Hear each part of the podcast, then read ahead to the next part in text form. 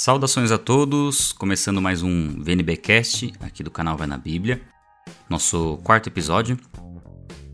Hoje eu vou começar direto no tema, né? Depois eu vou dar alguns recados importantes no final desse podcast. Nós temos agora, estamos, né, construindo nosso, montando, né, nosso estúdio aqui para gravação.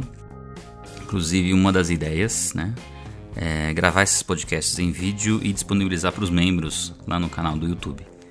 Tá? Depois eu falo um pouquinho mais sobre essas novidades no final.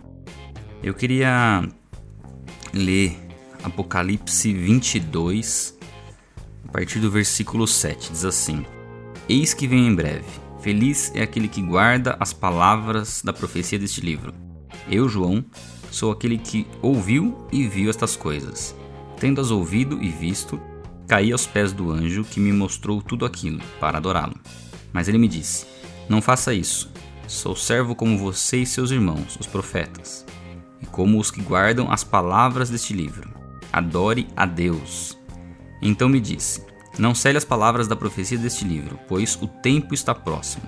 Continue o injusto a praticar a injustiça, continue o imundo na imundícia. Continue o justo a praticar a justiça e continue o santo a santificar-se. Eis que venho em breve. A minha recompensa está comigo, e eu retribuirei a cada um de acordo com o que fez. Eu sou o Alfa e o Ômega, o primeiro e o último, o princípio e o fim. Até aqui. Bom, esse é um capítulo, é o último capítulo da Bíblia, né? E traz uma, uma direção? Um entendimento aqui bem bem forte na verdade, né? Eu queria me atentar aqui principalmente pro versículo 11, né? Continue o injusto a praticar a injustiça, continue o imundo na imundícia. Continue o justo a praticar a justiça e continue o santo a santificar-se. Então, nessa, nesse capítulo final, a gente pode entender que, se tratando do último capítulo da Bíblia, ele com certeza vai trazer informações essenciais isso fica claro na maioria das cartas do, do Novo Testamento. Sempre que você tem uma carta, Efésios, Gálatas, enfim, o último capítulo, antes das saudações ali no final, sempre vai trazer, ou quase sempre vai trazer, as informações essenciais. Né? Então não poderia ser diferente no último livro da Bíblia. Então é, é algo comum, né? Se você vai escrever uma carta para alguém, e tem algo que você quer que ela não se esqueça, você sempre vai lembrar isso no final. Então, as informações que nós temos no capítulo 22 de Apocalipse, elas são assim essenciais. A gente já leu aqui, né, que a adoração somente a Deus, né, nem mesmo um anjo aceitou receber adoração, mas esse versículo chama atenção por colocar realmente o que verdadeiramente importa, que são é, duas opções apenas, né, que que define a nossa eternidade, ou eternidade com Deus ou eternidade sem Deus. Não existe um meio termo. Então, quem permanece no meio termo, na verdade, já optou por não estar com Deus. Né? Ou a nossa decisão por Deus é completa, ou a entrega é completa, ou não é uma entrega.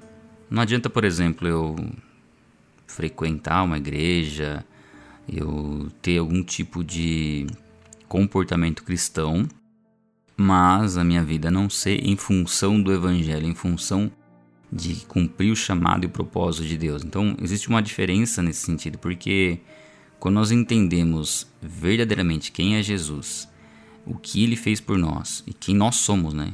Quem nós éramos antes de conhecê-lo, escravos do pecado, condenados e fomos alcançados pela sua graça pela misericórdia, quando nós entendemos isso, entendemos que nós fomos comprados né, que nossa vida não pertence a nós mesmos, tem que mudar completamente nossa visão de mundo e o propósito da nossa existência. Então, é uma mudança completa.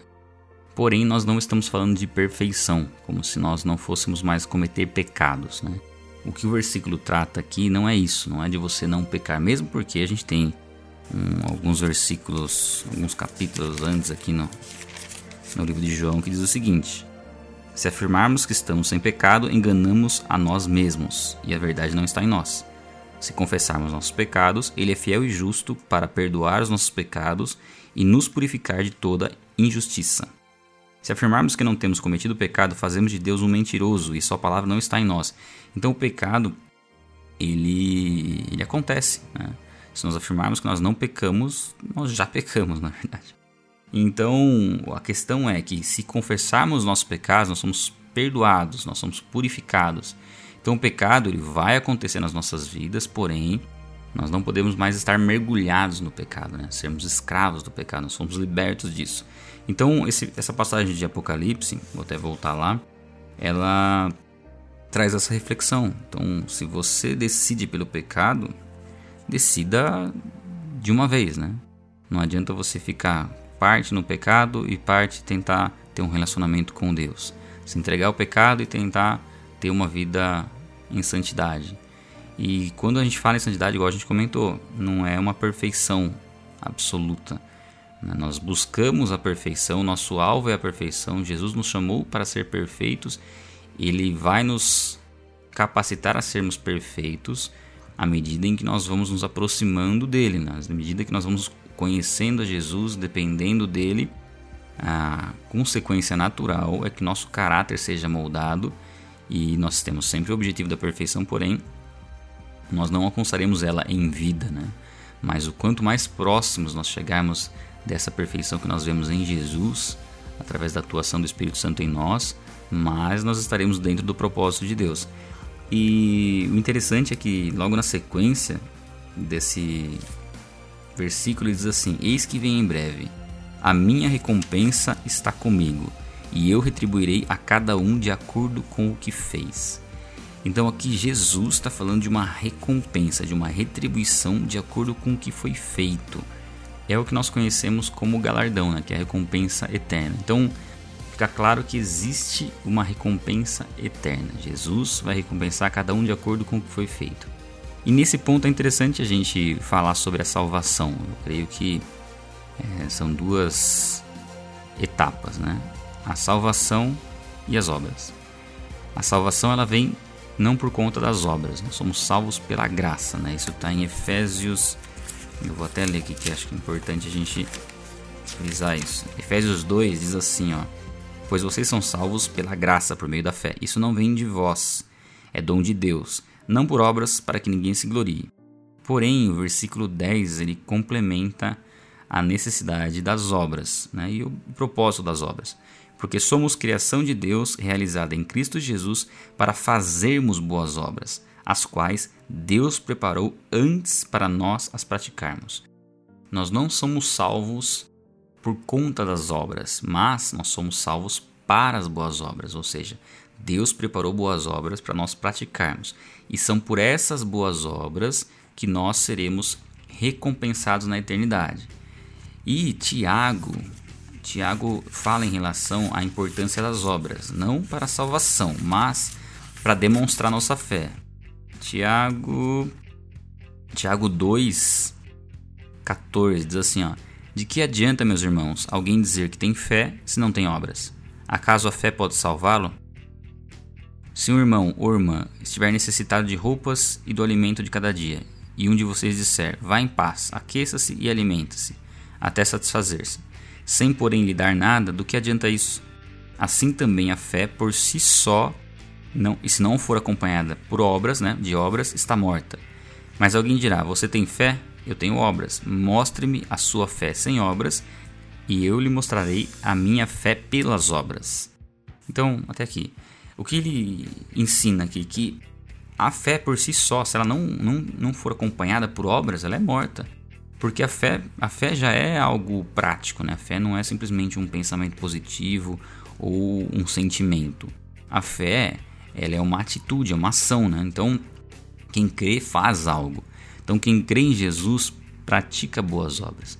Então, o que nós entendemos que a salvação ela vem pela graça. Nós não fizemos nada para sermos salvos, nós somos resgatados por Jesus Cristo pela sua misericórdia quando nós éramos ainda inimigos de Deus. Jesus morreu em nosso favor. A partir desse momento, nós somos salvos e nós temos um vídeo no canal que eu recomendo que você assista. Tem o plano de salvação, né? E tem o se é possível perder a salvação. A gente trabalha essa questão e como a salvação é algo sólido, extremamente sólido. Então nós temos que ter essa convicção, essa certeza da salvação, porque a salvação não depende daquilo que a gente faz. A salvação é o que Jesus fez por nós, ela depende da nossa fé, da gente crer nisso. E o que demonstra essa fé é aquilo que a gente faz.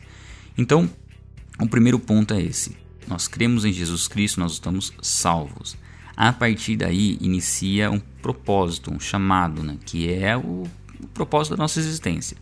Nós fomos salvos, conhecemos algo é, grandioso e inimaginável, né? Nossa mente não consegue alcançar o que nós desfrutaremos na eternidade de tão bom que é. Porém, muitas pessoas não têm esse entendimento, não foram reconciliados com Deus. E nós temos um chamado de Deus, da parte de Deus, que é o chamado da reconciliação. Nós falamos sobre isso no último podcast, que é o poder da reconciliação. Então, fomos chamados por Deus para reconciliar as pessoas com Ele.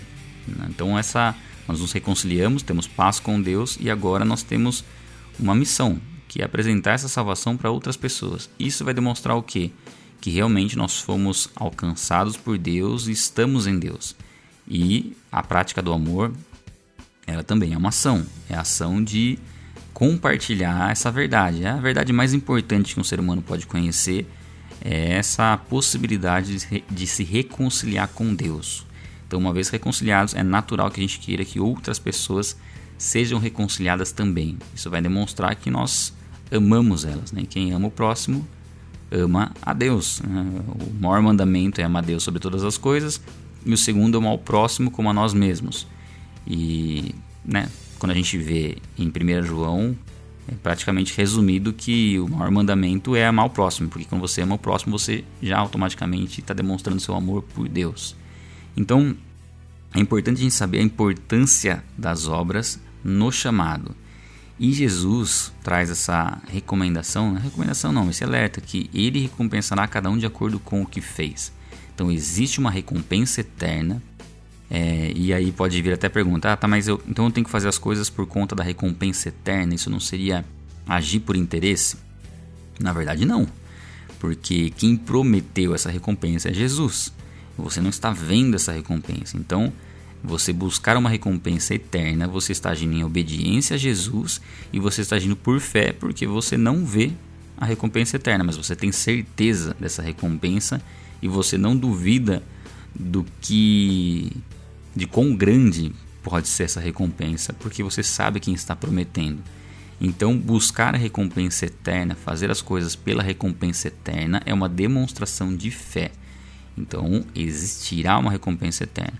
E aí, né, o que pode acontecer muitas vezes é que a nossa motivação é, para fazer as coisas para Deus, para o reino, ela não esteja correta. Né? Então, tem uma passagem em 1 Coríntios, 1 é, Coríntios, é, capítulo 3, a partir do versículo 10. Ó. Conforme a graça de Deus que me foi concedida, eu, como sábio construtor, lancei o alicerce, e outro está construindo sobre ele. Contudo, veja cada um como constrói, porque ninguém pode colocar outro alicerce além do que já está posto, que é Jesus Cristo. Se alguém constrói sobre este alicerce usando ouro, prata, pedras preciosas, madeiro, madeira, feno ou palha, sua obra será mostrada porque o dia atrará a luz, pois será revelada pelo fogo, que provará a qualidade da obra de cada um. Se o que alguém construiu permanecer, este receberá recompensa. Se o que alguém construiu se queimar, este sofrerá prejuízo, contudo, será salvo como alguém que escapa através do fogo. Então aqui é, fala de uma salvação, fala da salvação, não está falando de condenação, não é um, um julgamento para condenação, né? nós chamamos isso de tribunal de Cristo, que é uma recompensa pelas obras. Então muitas pessoas terão obras que serão queimadas, que serão obras mortas. Tudo que foi feito com motivação incorreta, ou para benefício próprio, ou para ser visto e elogiado pelos homens. Tudo que nós fazemos com a motivação errada, com um propósito errado, isso vai ser queimado. Isso é, são obras feitas com madeira, palha e feno. Então, o chamado de Jesus para as nossas vidas é para que a gente tenha a motivação correta para aquilo que nós fazemos. Lembrando mais uma vez, não se trata de salvação. A salvação nós temos através de Jesus Cristo. E aí, assistindo um vídeo sobre como perder a salvação, eu, lá fica bem mais explicado, mas é quando você abandona a fé, quando você decide, na verdade, agora pregar contra o evangelho. Aí sim, eu, no meu entendimento, é uma forma de você perder a salvação ou então demonstrar que você nunca teve ela. Aí no vídeo a gente explica melhor essa questão. Mas a salvação já não é mais por conta de obras. Né? Na verdade, ela nunca foi por conta de obras. Nós cremos e a partir daí nós temos obras para serem feitas e seremos recompensados ou não por Jesus. A grande questão é que essa recompensa é assim: nós já temos uma salvação que nós não merecíamos, que demonstra a graça de Deus sobre as nossas vidas. E a obra que Jesus nos chama para realizar que é a obra que vai trazer essa, essa recompensa, né, esse galardão, é sem dúvida aquilo que nós mais desejamos nas nossas vidas. É o que nós mais desejamos fazer nas nossas vidas, é o que envolve o chamado de Deus. O problema é que às vezes nós focamos em outras coisas, nós não entendemos que a nossa vida mudou completamente. Nós não compreendemos nossa mudança de rumo que aconteceu após a conversão e acabamos levando uma vida relativamente dupla, vamos dizer assim. Você tem seus afazeres, seu trabalho, suas coisas e você tem sua vida espiritual. Nós ainda separamos uma coisa da outra muitas vezes. E na verdade não existe mais essa separação. Tudo que nós fazemos hoje é em função do reino. Se você trabalha numa empresa, você tem um propósito de Deus lá para glorificar o nome dele lá e para torná-lo conhecido lá naquela empresa. Então, se você está numa faculdade, por exemplo, o seu propósito maior do que aprender, estudar e ter uma profissão é testemunhar a respeito de Jesus Cristo lá. Então, nós somos embaixadores de Cristo. Foi delegado a nós essa função de pregar o Evangelho, de levar a salvação, de trazer a reconciliação entre as pessoas. E é isso que nós mais desejamos. O problema é que nós muitas vezes não, não nos aprofundamos na preparação. Nós cremos em Deus, nós cremos no chamado dele, na capacitação dele, porém, é, inclusive Tiago diz para a gente, né, no livro de Tiago, para a gente pedir sabedoria sem duvidar, né, porque aquele que duvida é semelhante à onda do mar levada e agitada pelo vento. Ainda fala que tal pessoa não receberá coisa alguma do Senhor, pois tem a mente dividida e é instável em tudo que faz. Então traz um pouco dessa realidade de nós pedirmos algo para Deus, mas não crermos, duvidarmos. E a dúvida não é simplesmente uma questão de ah, vir um pensamento duvidoso na mente, não é isso. A dúvida que ele diz ali é você não agir de acordo com aquilo que você está pedindo. Então, se você está pedindo sabedoria para Deus, qual que é o seu papel a partir daí? É você começar a ler a palavra, começar a estudar, começar a buscar Deus para que essa sabedoria ela seja desenvolvida. Né? Deus vai dar essa sabedoria, mas Ele vai colocar isso de uma forma a prática, né? Você vai ter algo a ser feito. É, mesma coisa, você está sem emprego, você vai pedir, orar, pedir um, um emprego, mas você não está entregando o currículo, então fica difícil, né? Você não faz a parte que cabe a você. Ou você quer passar no vestibular, mas não estuda para vestibular. Enfim, você pede sabedoria e o que demonstra sua fé são suas atitudes, não seus pensamentos. Porque a nossa mente, ela nos confunde, nosso coração é enganoso, então é praticamente impossível você, na sua mente, muitas vezes não duvidar. Mas o importante é a sua atitude. Então, quando a gente compreende que o chamado de Deus exige né, um posicionamento nosso no conhecimento bíblico, principalmente, o conhecimento bíblico ele é fundamental. Né? O maior estudo, o estudo mais excelente que uma pessoa pode ter na vida é o estudo teológico. Né? Conhecer a Deus conhecer a sua vontade para poder ter um relacionamento com ele de maneira profunda, né? E através disso você descobrir o seu chamado, porque não importa a área que você for atuar, sempre vai ser importante você ter um conhecimento bíblico e você poder através desse conhecimento bíblico ter a prática correta, porque lógico, o conhecimento por si só ele não vai servir absolutamente para nada se ele não for colocado em prática. Mas Deus vai nos dar sabedoria para usar esse conhecimento.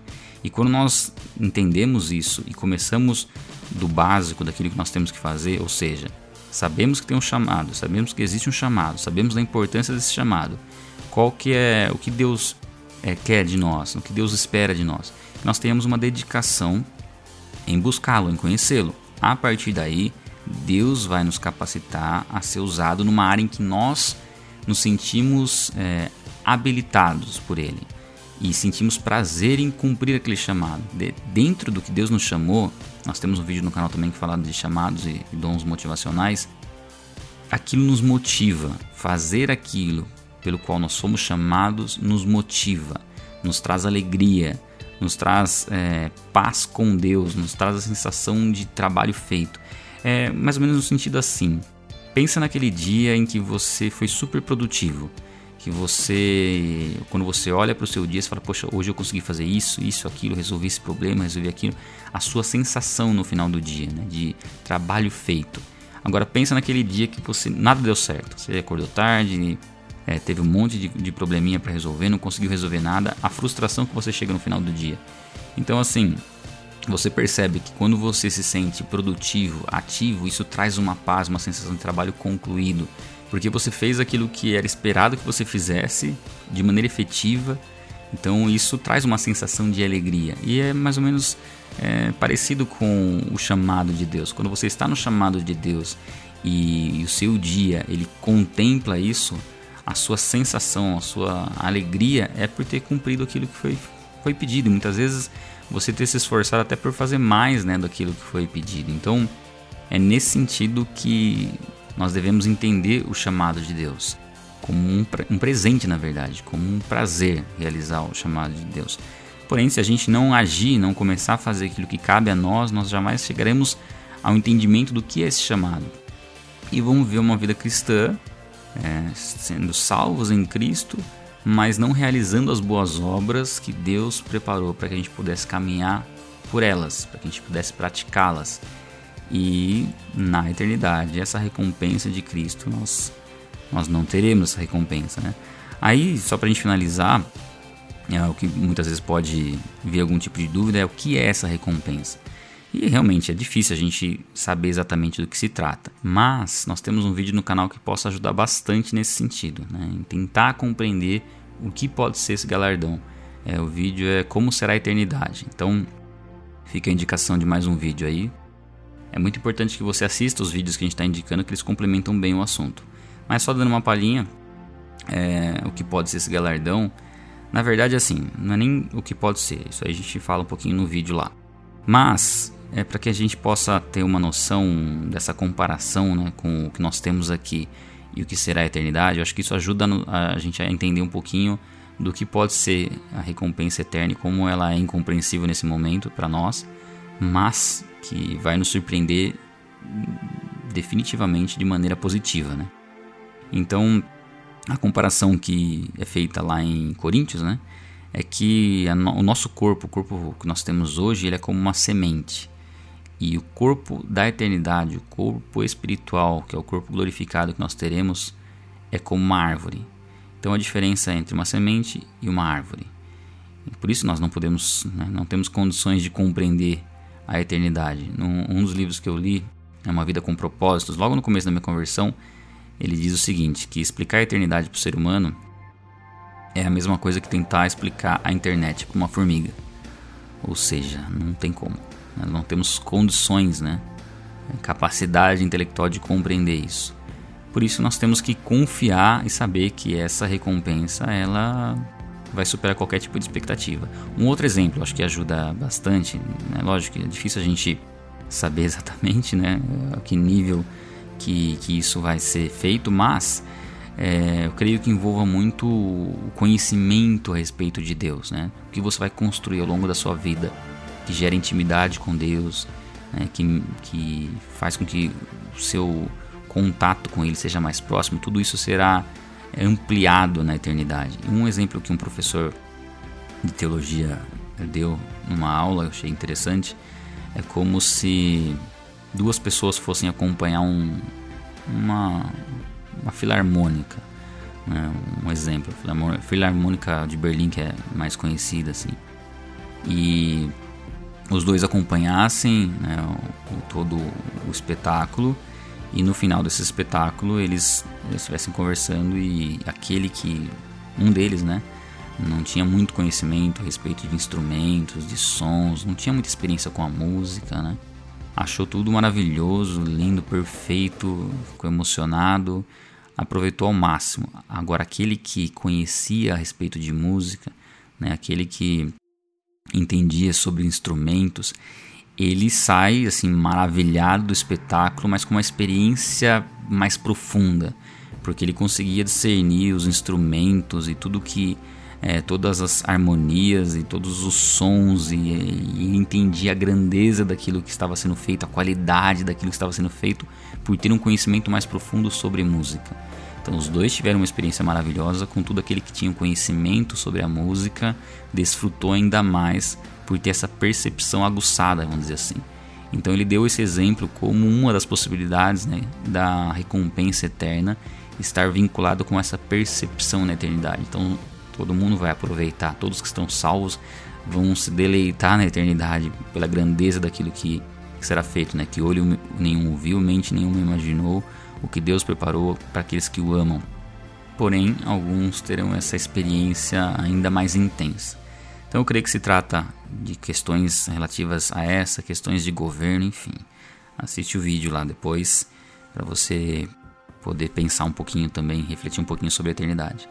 Então essa reflexão para que a gente possa analisar nossas vidas e ver se realmente nós estamos compreendendo esses dois pontos, né? a salvação que é pela graça e as obras são uma consequência da nossa salvação e que devem ser feitas com a motivação correta. É isso. Agradeço a todos que acompanharam o podcast. Queria dar alguns recados importantes, né? Se você puder acompanhar, continuar ouvindo. Eu não sei onde você costuma ouvir o seu podcast, mas nós estamos montando o estúdio aqui do Vai na Bíblia. Se você nos acompanha no Instagram, nós estamos fazendo alguns stories ali para deixar vocês por dentro do que está sendo feito, né? Fizemos um investimento em alguns acessórios, alguns equipamentos.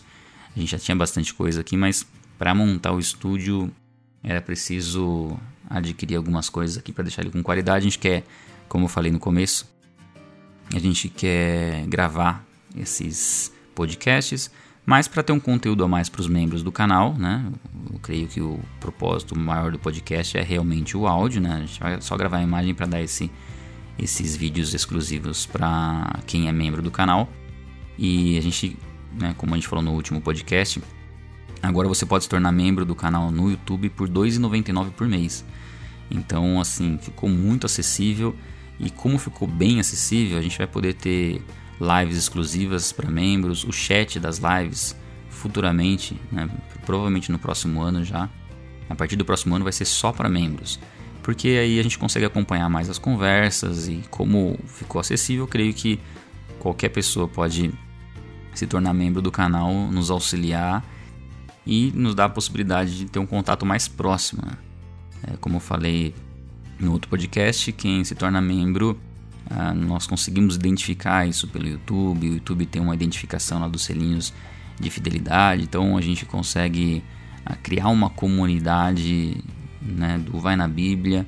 A gente está usando o aplicativo Discord também, que a gente recomenda muito que você faça parte dele. Nós temos o link aí na descrição que é onde nós podemos ter uma organização maior do pessoal que segue o canal.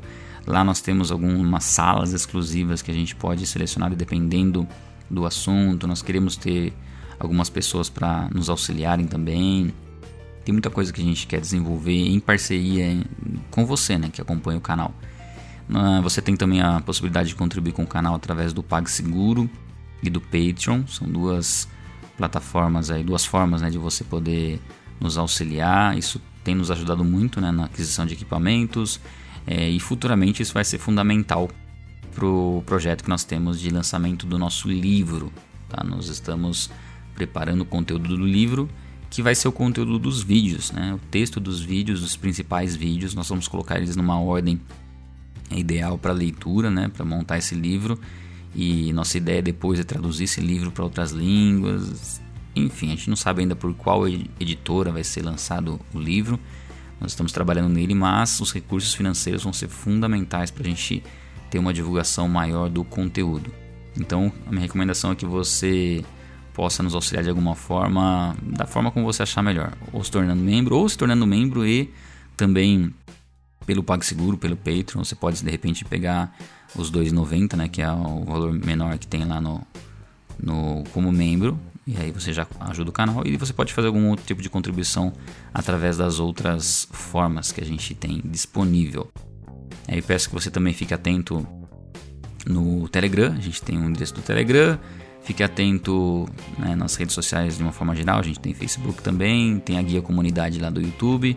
E a gente vai avisando vocês aí de novidades, de podcasts, enfim, de tudo que a gente está preparando aí no canal para vocês. Certo? Então é isso. Agradeço a todos que acompanharam o podcast e até a próxima.